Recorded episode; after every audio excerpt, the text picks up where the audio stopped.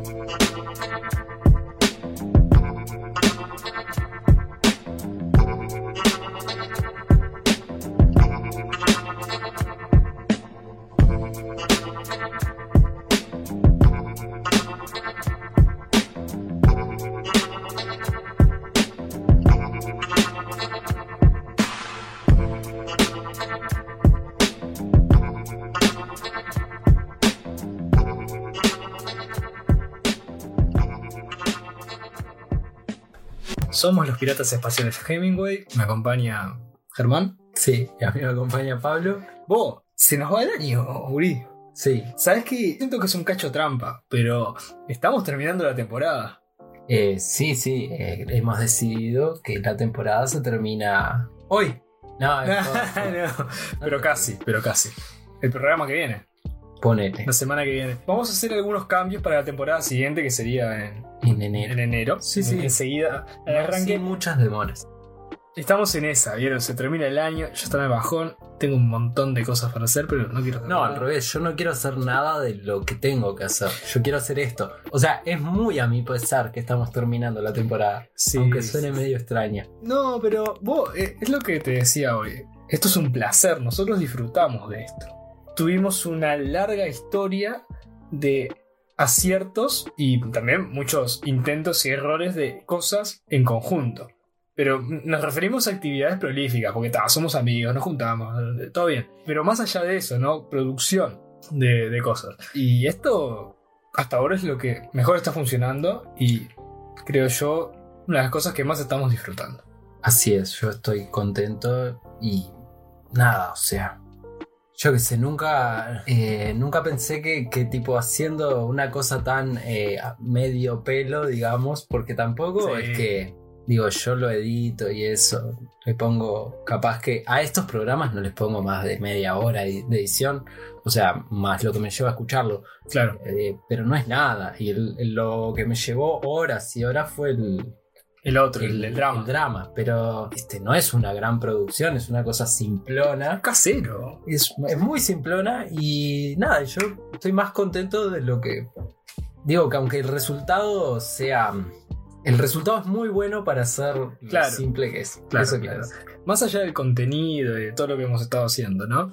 Tener consistencia en un trabajo. Una cosa que, que yo hace unos años, hace bastantes años que escucho programas de radio por internet, casi todos en inglés por, un tema de, que es la mayoría del material que yo consumo. Pero una cosa que dijo un loco una vez en uno de esos programas que hablaba, cuando la gente preguntaba, che, ¿cómo un programa de radio por internet, un podcast que es medio bravo? Y el tipo no habló de equipo, no habló de edición, no habló nada. Dijo que te guste y que disfrutes lo que estás haciendo como si no fuera un trabajo, que en eso me parece que cumplimos. Y consistencia. Hasta Bien, ahora vamos re bien. Claro. Eso, eso, Eso es lo particular acá. Claro, porque Yo no soy una mierda de consistente. ninguno de los dos, Germán. Está, No, está- no, no seas. No seas modesto, en realidad, No. porque vos. eh, esto, esto te lo quería plantear así como. Tipo, vos en, el- en la literatura en realidad sos bastante prolífico. es todo parte de una gran farsa, como un actor de mi propia realidad. Naturalmente no soy una persona constante, pero puedo actuar como una persona que sí lo es. Y también lo hago en la literatura. Pero creo que en el fondo, en el nervio, no somos tan diferentes. Por eso, esto es bastante sorprendente.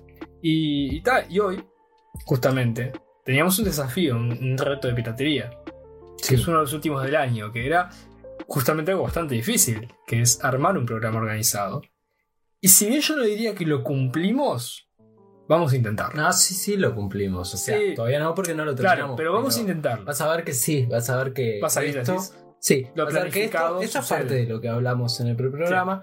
Yo te decía de no aburrirla demasiado en el sentido de autorreferenciar Sí, nuestro claro. programa. Que llevamos seis minutos y medio de autorreferenciación y es bastante. Pero no tanto como otras veces. Yo, yo, Sí. te, yo te propongo que nos pongamos a, a leer, como ya establecimos Dale. la tradición, para entrar en otra, Me parece, en otra mentalidad. me no parece sé. genial, sí, sí, me Así parece genial.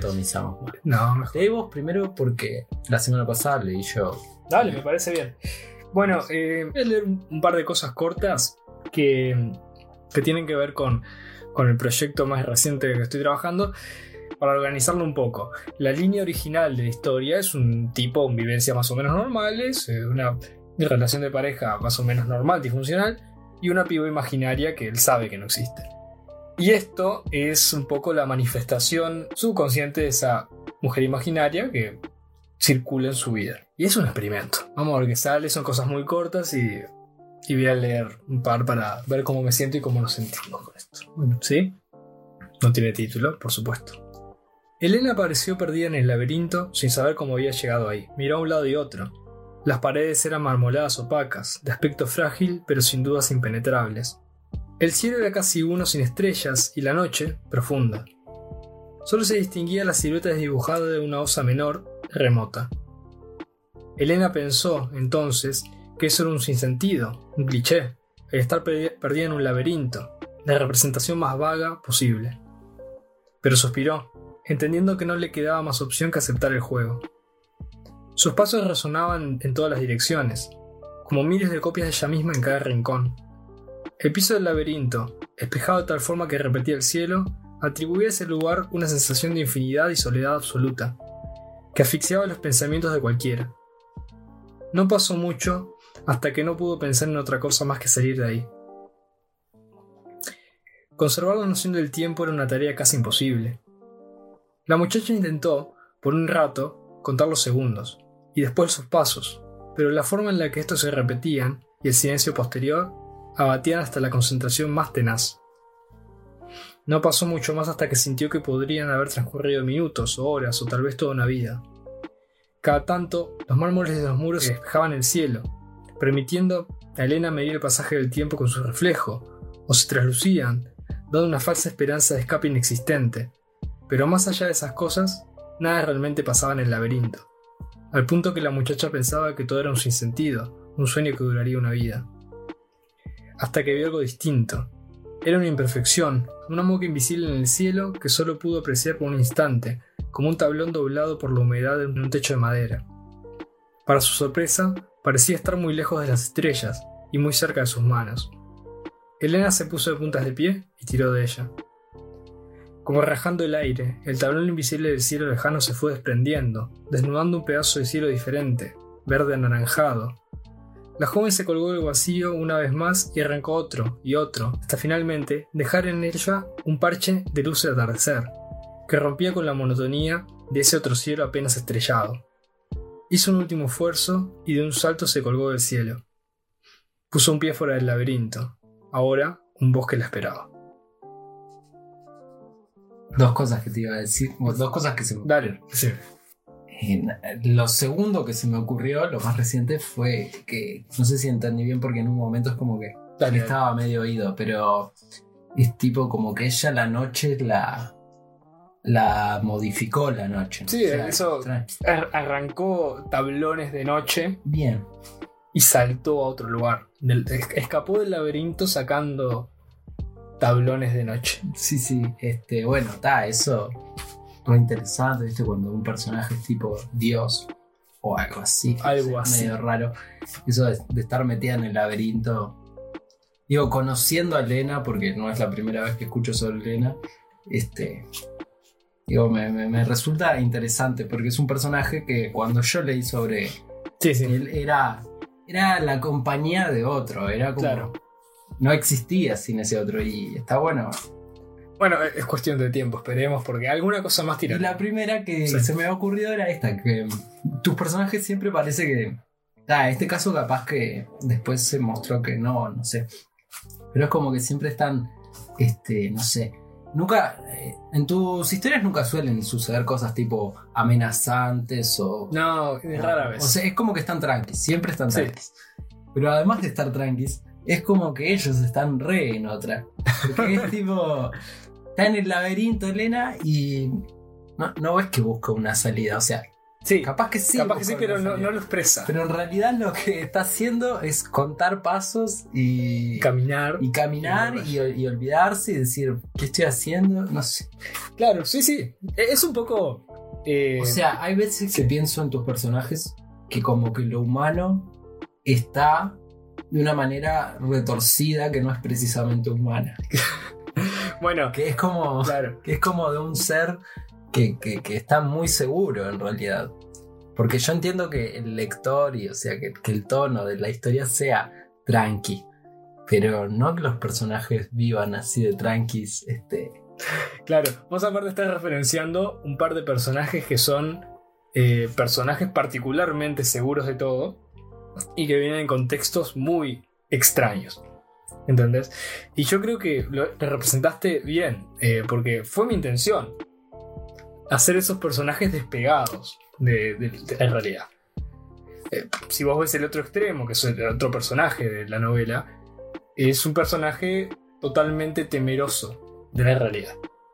Eh, y, y sí, es como un contraste. El, El otro lector. personaje es el El escritor. claro. eh, Entonces, como que ahí tenés esa oposición. Vos, pero guacho, Leos. Pero para.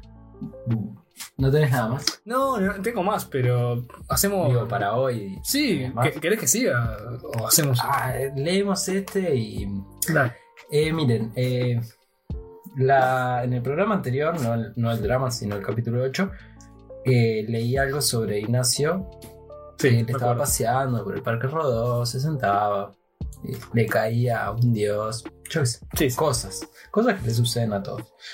Eh, y yo referencié esto de que la historia de él era más amplia, pero en realidad también quiero referenciar otra cosa, que, que es más amplia la historia, pero al mismo tiempo está compuesta hasta ahora, obviamente, de fragmentos. Fragmentos que yo nunca pude conectar, que en realidad es como Son eslabones de una cadena, pero que están todos separados, que no llegué a conectarlos nunca, y que algunos no sé si se superponen, no sé.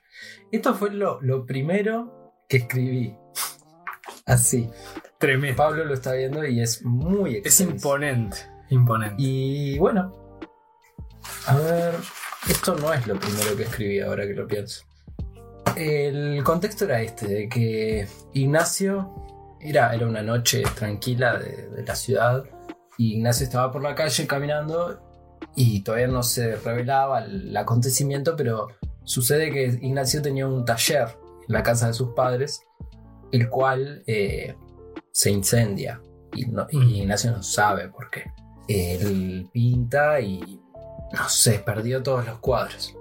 Y estaba requemado. Ignacio entonces, esa noche también estaba con muy poco dinero, pero fue al banco, sacó el dinero que tenía, el poco que tenía, y fue a un bar. Eh, y en ese bar estuvo un rato tomando un ron ahí, y de repente llega otro personaje que se llama Mariana. Y esa es la parte de. Y acá empieza.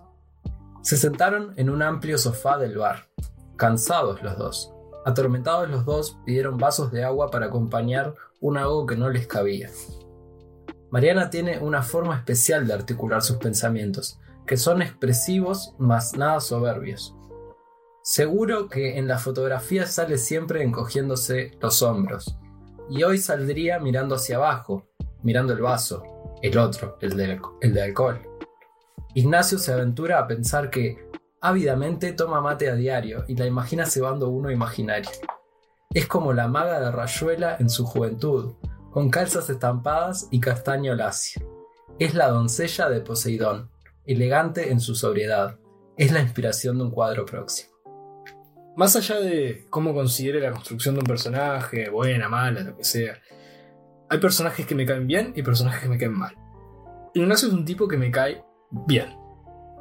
No sé exactamente por qué, pero este es un ejemplo de ese- esas razones por las cuales. me cae. cambiar, Pablo, de un momento a otro. Por supuesto, todo puede cambiar, pero hasta ahora, eh, de las cosas que he escuchado y que he leído de él, me cae bien. Porque la forma en la que ve el mundo, no sé si es la forma en la que me gustaría ver el mundo personalmente, o si es la forma en la que aspiro, como por ejemplo a esta mina, ¿no? Cómo la vio y cómo inmediatamente asoció un paralelismo con la maga. yo Y la maga es un personaje Claro. muy eh, caracterizable. o sea, Muy vos Lo lees caracterizable. alguna vez y ya, ya en tu mente vive la maga. Y, y fue como que, que acortó todos los pasos, ¿entendés?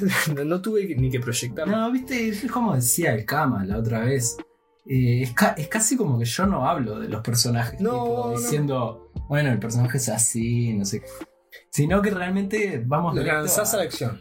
Es tu forma y, y hay que abrazarla. Hay que abrazarla. Hay que abrazarla. ¿Vas a leer algo más o...?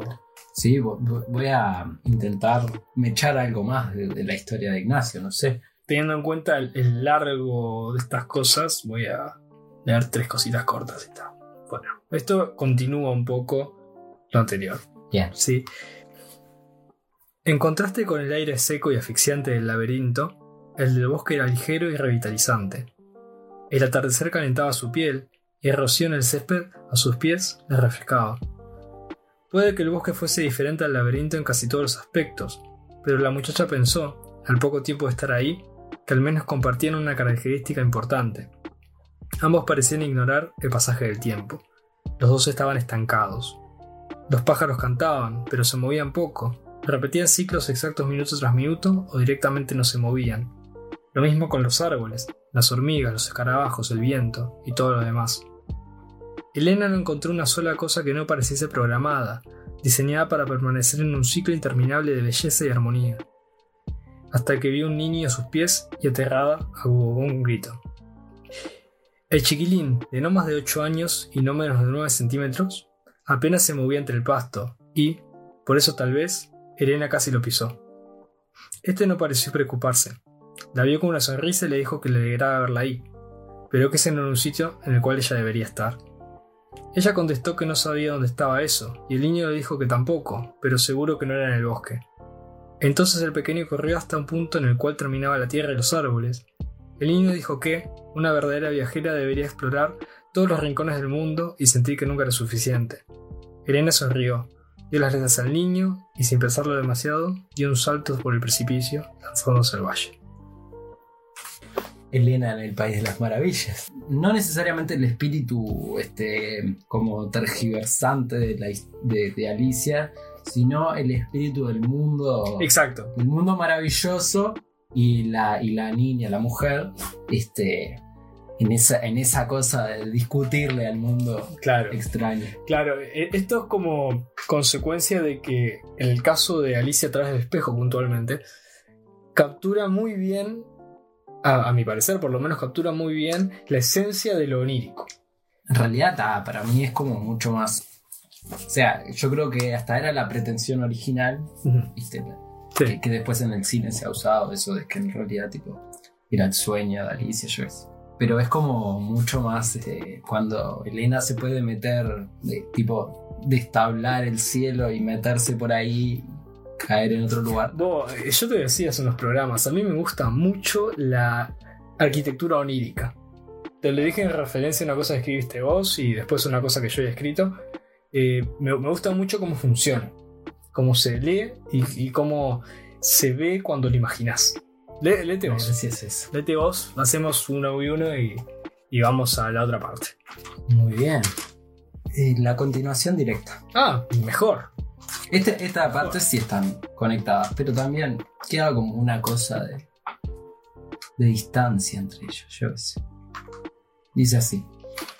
Él está tibio, pero también duro.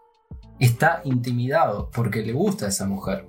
Porque no se le acercan mujeres, ni se le acercan hombres jóvenes a conversar. Pronto se distenderá, él y sus poros, y sudará nerviosamente como una flor picada. Pronto las luces tenues atemplarán el volumen de la música en un eco que suena como un arrullo. Los silencios le hacen pensar posibles temas para conversar, para que ella no esté ta- tan aburrida y no se vaya.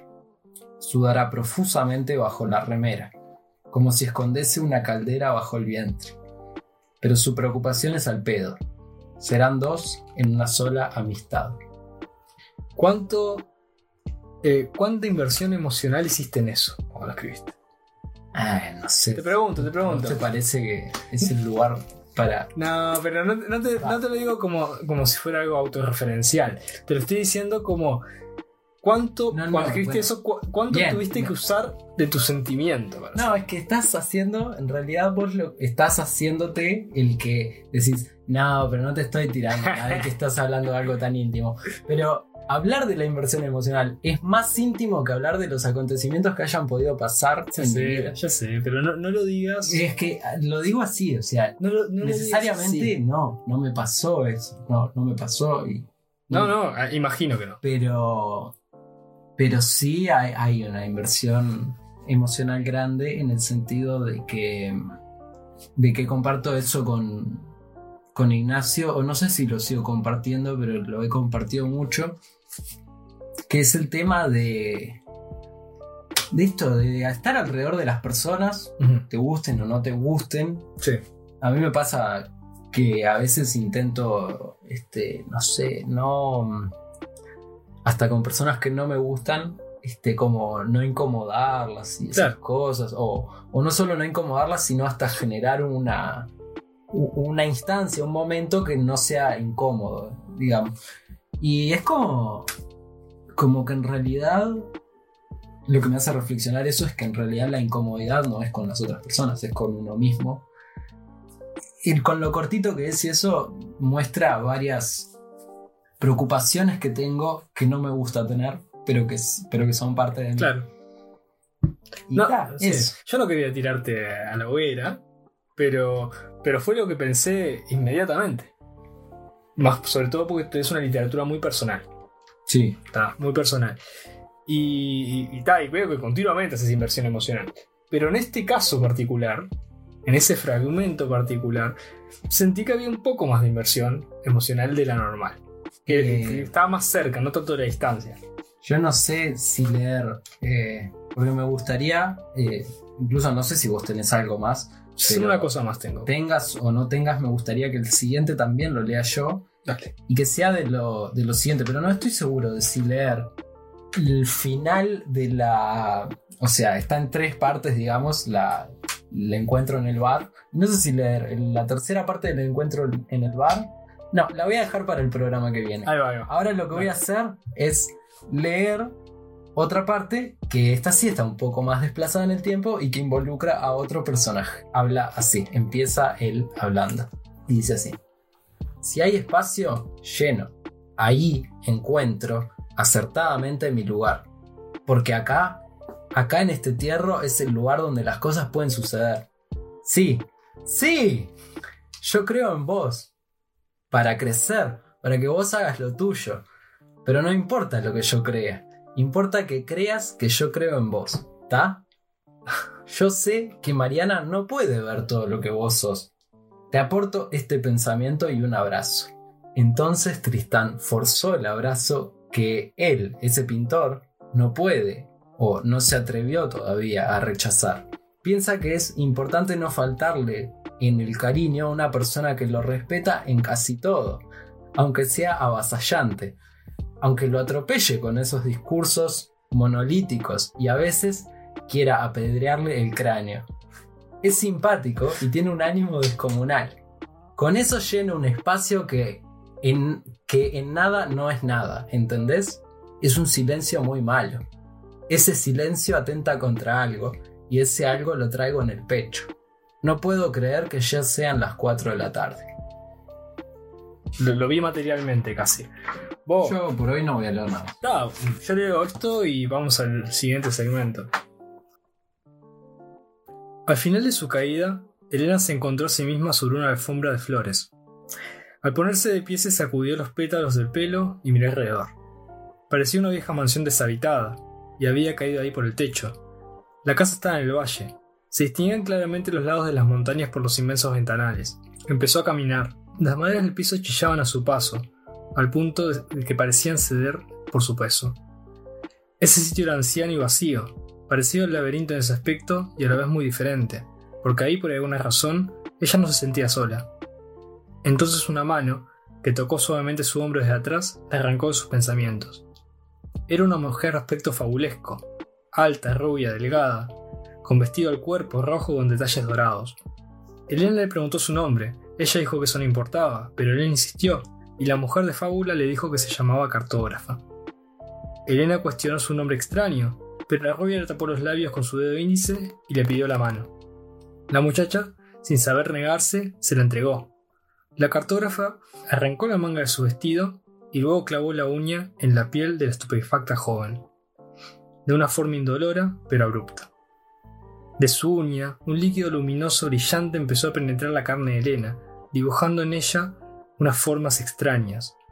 Un minuto después, la cartógrafa retiró su mano sin dejar herida, pero se viendo marcado el brazo de Elena con complejas y brillantes formas intrincadas. La muchacha observó su brazo con cuidado y le preguntó que si eso era un mapa, pero ella le contestó que en realidad se trataba de una brújula y un sello, prometiéndole que le acompañaría un tiempo hasta que supiese usarlas. Entonces Elena dijo que ella ya había escapado del laberinto, a lo que la cartógrafa contestó, haciendo una media sonrisa, que el laberinto era todo lo que veía. La cartógrafa. La cartógrafa. Me gusta mucho meter nombres que representan profesiones. El verdulero González. El verdulero González es uno de mis favoritos. Aparte, no sé si distinguiste, pero González en todas mis historias es el, apellido atribuido a los trabajos de, de barrio. Tipo verdulero, ferretero, cantinero. Son todos González. Bien, Es una dinastía. Hasta ahora no me da. Voy. No, mientras lo leías me acordaba de que en realidad acabo de decir que no voy a leer nada más, pero sí voy a leer aquí. Ah, qué bueno. Porque habíamos hablado incluso de que yo había escrito hace tiempo un cuento que consideraba que nunca lo había terminado. Ese final trunco en sí mismo era un final. Claro. Y bueno, pero no sé qué pasó con esa hoja y como que la perdí, no sé. Pero mejor. me, me acordaba de todo. Entonces lo volví a escribir. Distinto. Cambié ciertas cosillas. Eso es lo mejor que puede pasar. Y, nada, y la referencia era esta que eh, vos en otro de nuestros programas leíste sobre, bueno, no solo sobre los Lumerai, que, es- que en sí es como Ah, sí. son mm, unos brujos. Unos brujos. Sí. Y, y recién ahora me acuerdo de, de que, de que esto, de que cuando lo leíste, la descripción física era de que tipo medían menos de unos 50. Menos de 1,40. Y Son unos hijos de puta porque además tienen una, una cabeza Tremendo que apenas entra en este cuarto y, son más bajitos que Tremenda sabiola. tremendo. Y eso, y de que ya habías escrito sobre las brujas, eh, Hécate. Fíjate.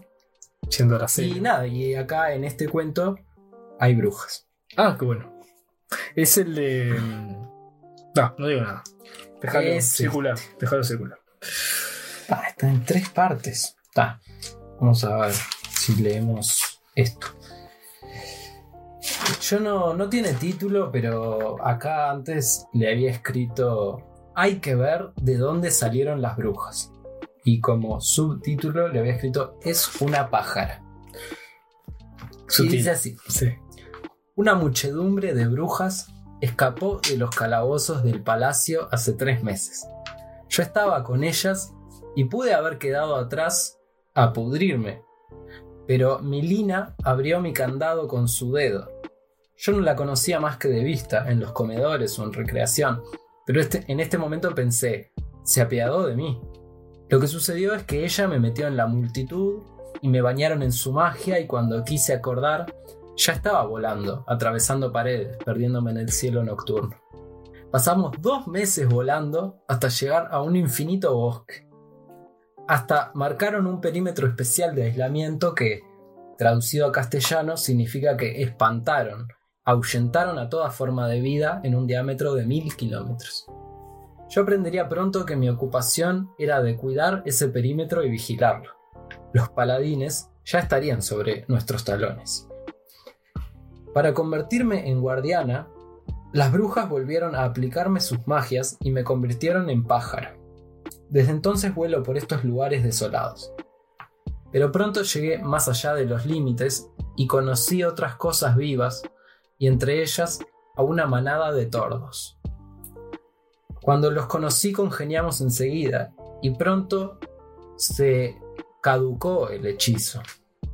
Pronto cientos de tordos habitaron el bosque de nuevo en los viejos nidos de otros pájaros que solían vivir ahí. Los tordos son importantes, ¿no? En la historia. O sea, en el cuento, en, en la historia esta corta que escribí, en realidad parecería que no, porque aparecen apenas. Pero cuando lo escribí en mi mente eran importantes. Es que la forma en la que lo decías me- es como que me estaba pegando patadas de, es, es importante. Claro, es como que no pude hacer cosas con esos personajes. Claro, pero parecía importante, por eso ahora fue lo primero que se me ocurrió preguntarte. ¿Vas a seguir? Y no sé, capaz que sí, porque es tan poco. Dale, como. Sí, ah, dale. Es como para terminar, hacemos una que sea casi entera. Dale. Mis amigas trabajan todas las noches. Su nuevo conjuro, cementerio, invita a los espíritus de los muertos a dejar mensajes para los vivos, para los amigos y familiares. Los invita a reflexionar sobre cuestiones pendientes y sacudir la tierra con cada revelación. Hoy también me revelaron el hechizo incendio. Para usar incendio se necesita un objeto personal de la víctima. El objeto se incinera y como efecto remoto, también un bien personal del propietario toma fuego de la misma manera. Para la exposición sacaron de una bolsa de tela un calzoncillo sucio. La primera víctima fue un paladín que había acosado a Milina, que astutamente hurtó la ropa en algún momento. Tenemos diversiones como esa, los hechizos vengativos y otras pequeñas travesuras, pero por lo general la vida en estos páramos es aburrida. Sucede que vamos a pescar peces incomestibles para, sin más que hacer, devolverlos pronto al río o enterrarlos en la arena. A veces se investigó también un conjuro para hacer telepesca, pero les cuesta invocar coordenadas. Y acá va pájara 3. Bien. Final. Yo no estoy sabiendo explicármelo, pero siento que los tordos habitan en mí. Yo veo con sus ojos cuando duermo. Es espeluznante. No extraño todavía los sueños, porque ese bosque es la cuna de las maravillas. Me encuentro sucesivamente fascinada por los insectos que se comen. Pienso que, los insectos y los animales del bosque son contenedores de una materia prima para la magia. Y no pensaba hasta ahora que yo tendría poderes. Nunca. Pero ya estaban pasando por mí. ¿Sabes que la, la forma en la que trabajas con este personaje es mucho más sincera que otras formas de trabajo que has tenido con personajes. Quiero decir, yo a este personaje le creo mucho más la forma en la que me está hablando y las cosas que está diciendo. Y de hecho me, me metí mucho en la, en la historia. Qué bacana que no escribiste más de esto porque está bueno. Es- nada.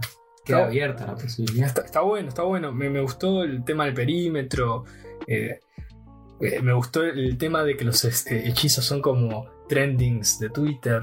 Y ¿Por qué no? claro, eh, yo lo vi claramente como eso, como, mirá, está esto de moda, que es es este hechizo que hacemos tal cosa y, no, y este claro. otro que quemamos tal otra. No, yo lo, vi, lo vi claramente como... Yo cuando lo escribí todavía no tenía Twitter, así que no. Claro, eh, para mí fue claramente una. No, no como una referencia a Twitter, pero sí una referencia accidental. Ahora te das, te das cuenta de que Twitter habla. de- Twitter son.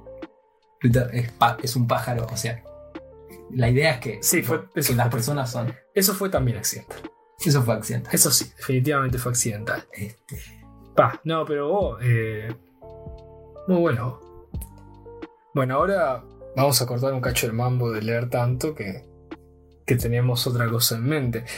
Nosotros hablamos ahora en el preprograma, les contamos a ustedes, de trabajar un poco con alguna temática referenciada a nuestras experiencias personales, pero que creemos que sirve para la experiencia colectiva y no porque creamos que nuestras experiencias son importantes, sino porque creemos que nuestros errores son a veces espectaculares y a veces buenos como una unidad de medida.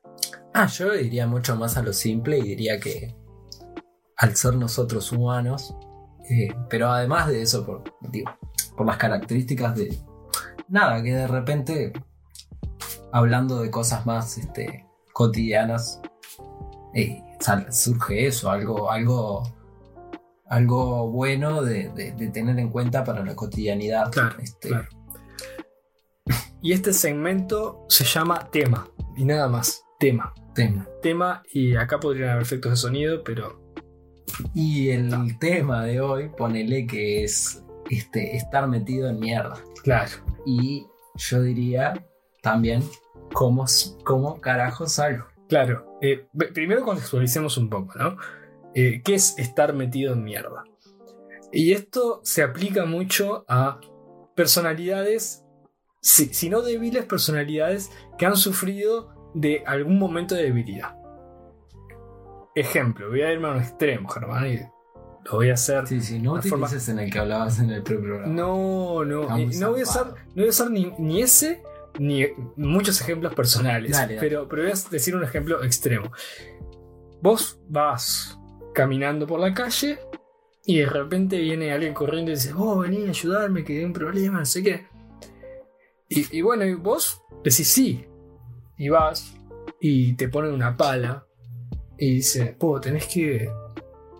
Acá se cayó una casa y vos ayudás y sacás gente y, haces un- y te sentís bien, decís, estoy haciendo lo correcto.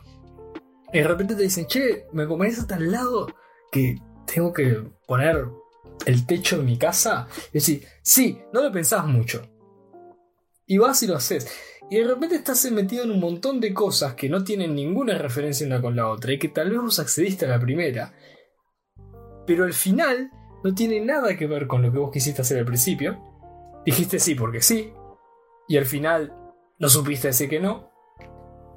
Y este es un caso, el ejemplo que yo di es extremo, pero es un, un- caso amigable de lo que puede llegar a pasar. Hay cosas que no están tan buenas como, no sé, poner el techo de una casa de un desconocido, de una persona que apenas conoces porque dijiste que sí. Sí, no, para mí. Eh, o sea, el tema de las personas desconocidas y que te digan por la calle, eh, bueno, no sé qué.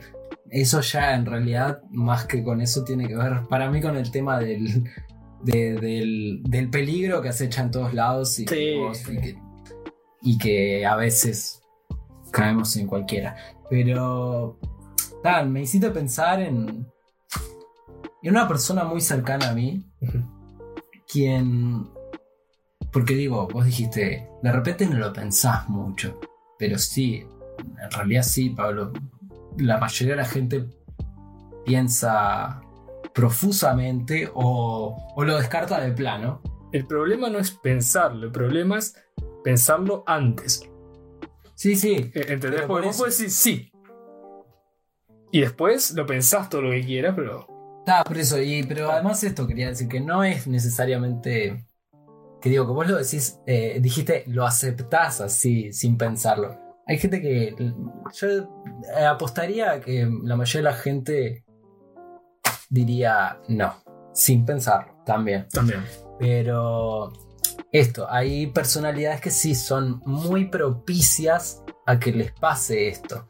A- y es justamente porque, tipo, nosotros eh, percibimos a la gente que está fuera de nosotros. Yo te percibo a vos ahora sentado al lado mío. eh, sé la- las ganas furiosas que tenés de terminar el programa. este, No mientas, no mientas. y otras cosas. Y yo puedo leerte, capaz que mal, capaz que bien, capaz que en algunas cosas mal, capaz que en otras bien. Y, y nada, hay personas que son muy propicias a prestar una mano y a estar en todas. O digo que, que no sé, que no les cueste, por ejemplo, eso de hacer algo por el otro. Entonces, hay otros que sí, que leen eso de esa persona y dicen, capaz que no, no tan intencionalmente, capaz que no son tan soletes, pero de hecho sí van y aprovechan todo lo que pueden de esa persona. Claro. Y nada, esta persona cercana a mi vida en realidad es el ejemplo por antonomasia de, de esto que, que, no sé, de que estuvo para cualquiera. Claro. Y este es un tema que en realidad ahora no lo reflejo mucho, pero en realidad me da mucha bronca. Yo también soy propicio a que me agarren de gil. Está como explicado en el sentido de que a mí tampoco me cuesta mucho hacer ciertas cosas. Yo no sé, pierdo tiempo y no pienso mucho en que perdí tiempo. Gasto, uso mi tiempo para otra persona y no siento que ese tiempo lo perdí. No sé. Es como que me dicen, che, ¿te animás a hacer tal cosa? Y yo digo, sí, Dale. Sí, no hay problema. Y de repente esa se vuelve otra más y otra más. No, y después terminas metido en cosas que Que no- Mierda. que- claro, que no puedes salir. Y a veces no son cosas, no es tipo, Y- Uri, Y este, claro, no es. te metiste en las drogas. Sí, porque vos agarraste recién y dijiste un ejemplo, digo, ejemplos raros. tipo- Extremos. de tipo de que una persona que no conoces, no sé qué. Pero pasa muy seguido de que las personas que sí conoces, tus amigos, tu familia, lo que sea, Claro. te puede agarrar para estas cosas. Y, Que son los, los casos más peligrosos porque es mucho más fácil decirle que no y este, una y este era el tema. que una persona conocida. La primera era estar metido en mierda y la segunda era cómo salir. En el tema de cómo salir está la gran traba, digamos, de que em, las personas que hacen esto suelen ser grandes abusadores emocionales, poderosos abusadores emocionales que retrucan las situaciones y eh, le hacen, le dan una, unas connotaciones a las acciones que no tienen en realidad cuando vos este, ya aceptaste varias veces y te empezás a negar, recién ahí y no antes vas a ser considerado un sorete. claro. Que si vos hubieras dicho que no de plano, eh, nadie te iba a tener por sorete porque ni siquiera les diste la posibilidad de que lo hagan. ¿Esa es la solución? Decir que no de plano. No, la solución, porque no hay, ¿Cuál sol- es? no hay solución posible a estar metido en mierda. Que bueno, nosotros estamos hablando de una forma muy particular de Sí, sí, meterse sí. en mierda, pero no hay solución posible a meterse en mierda. La cuestión estratégica pasa por cómo salir de la mierda. Y bueno, esto, para mm, salir de la mierda esta, en este caso la de tener buena disposición y ser abusado, hay una cuestión que, que es como que ha ido evolucionando en mí últimamente, que es la de a qué le damos, a qué obedecemos en nuestras vidas para decidir cada cosa, ¿no? Yo creo que, que es muy común en la vida de todos, incluso de nosotros, que ciertas acciones las ejecutemos porque nos, nos resulta moralmente, Sí, por supuesto. o sea, la- el factor moral. El factor moral tiene un peso. el factor moral te jode. Sí, viste que la moral es una de esas cosas que hay que usar con cuidado. ¿A qué le damos obediencia? En ese caso, cuando Sí. decidimos así, le estamos dando la, la- la potestad a lo que obedecemos, digamos, a la moral. Y pueden ser muchas distintas cosas o personas. La ciencia, la religión, etc. Y la forma estratégica de salir de la mierda es, es eso, de mm, revertir esa obediencia en el sentido de no dejar que el exterior te gobierne, sino ser gobernado por vos mismo. Y claro, o sea, el ejemplo concreto que se me ocurría era este, que cuando vos decís no, después de muchas aceptaciones y te dicen, che, sos un sorete, no sé qué. Y bueno, ahí tenés que empezar a olvidarte de, eso, de cómo te perciben los demás. Necesitas darle obediencia a, lo que vos raz- razonablemente sepas que la merece. Bueno, y encuadrando un poco ese, estoy de acuerdo, es el uso de la moral. Tenerla ahí. Va a servir. Pero darle prioridad un cacho a, a lo que uno quiere y a lo que uno siente. E- Ese es el problema, ¿no? Porque vos muchas veces aceptás algo, como vos decías recién, porque sentís que tenés que hacerlo, porque sos un mal amigo, porque sos un mal tipo. Porque... Y eso no está bueno. Y hay que, hay que intentar lidiar con eso. So- eh, somos ejemplo de haber caído unas cuantas veces en esos problemas. Por eso la mejor moral es la moral, la moral de uno. Por ahí va la cosa. Por ahí va la cosa. Me gustó, me gustó el programa de hoy. Me parece que nos quedó re lindo. A mí también. No sé, ¿te estamos por así, Germán? Esperen el próximo capítulo que va a ser interesante. O sea, ah, no, metimos reto de piratería. Uh, el rato. Bueno, es el cierre de temporada. Nada, tenés que pensar un reto. Pará, pará, pará, pará, pará. Es un cierre de temporada, ¿no? Sí. Así que tenemos que expresar ordenadamente y luego ejecutar varias metas para la próxima temporada. Por lo menos dos. Eso lo hacemos no entiendo. Ese es el reto, sí. Y no, porque no. ¿Por no, no lo acepto, porque No, no, estás no. diciendo el reto. eh, estás diciendo tipo, el reto es poner retos para el la segunda Sí, claro, temporada. es Es una- tola eso, porque ya. No, no, es una trampa estratégica. no, no, yo no lo acepto. Bueno, Entonces. La, la veto porque puedo. Bueno, si tenés el poder de veto, Ahora propone algo vos para que yo lo vete. El poder de Beto suena el poder de un hombre de mediana edad. ¿Sabes que mi, mi tatuador se, se llama Beto? Si está escuchando El esto, poder Beto, del tatuaje. el poder del tatuaje. Ya que me vetaste el, el reto anterior, voy a hacer trampa y voy a mejorarlo. Dale. Y voy a decir que tenemos que cumplir ese mismo programa con una meta de fin de año. El cierre de temporada tiene que haber un cambio que se va a continuar en la segunda temporada. Algo. El formato. Sí, pero no me hagas más trampas. O sea, yo estoy de acuerdo en que eso tenemos que hacerlo, pero no me tires No, eso no. como reto para la semana que viene. Puede ser algo modesto. Algo modesto está Algo bien. mo- y no, no sabes. eh, puede ser cualquier cosa. Algo modesto. Además, lo modesto puede salir mucho mejor que algo muy. Yo te estoy diciendo, volado. "Vos, vamos a contratar a, no sé, a los fatales. Eh, Digo, no, no estoy diciendo eso. no, no estoy diciendo eso. No, No, pero algo, algo modesto y algo bien ordenado. Porque aparte, yo insisto con esto, porque de verdad quiero que el próximo reto tenga algo que ver con lo que se viene. Ahora sí, pasa. No, pasa boludo, algo concreto, la puta madre. Concreto, amistad. No, ya que estás para, para el materialismo y lo banal, vamos a hacer como reto de piratería la manufactura de origamis. Y vamos a mostrar lo mal que hacemos origamis, porque no sabemos, no sabemos hacer origamis, los vamos a hacer para el próximo programa. Estoy de acuerdo. Ah, al fin, moción aceptada. Bueno, chiquilines, esto fue. Chiquilinas. Esto fue Piratas Espaciales Pablo Hemingway. inclusivo. Sí, vamos. Bueno, esto fue Piratas Espaciales Hemingway. Cuídense. Chauris. Chauris.